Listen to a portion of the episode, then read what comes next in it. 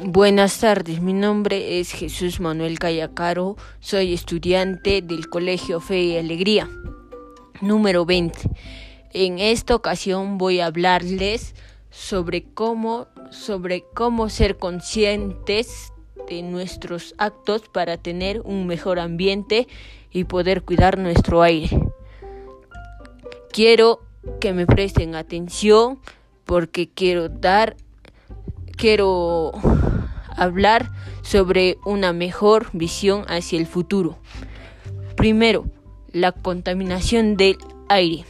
Se dice que la contaminación del aire es la mezcla de partículas sólidas, emisiones trayendo daños a nuestro aire.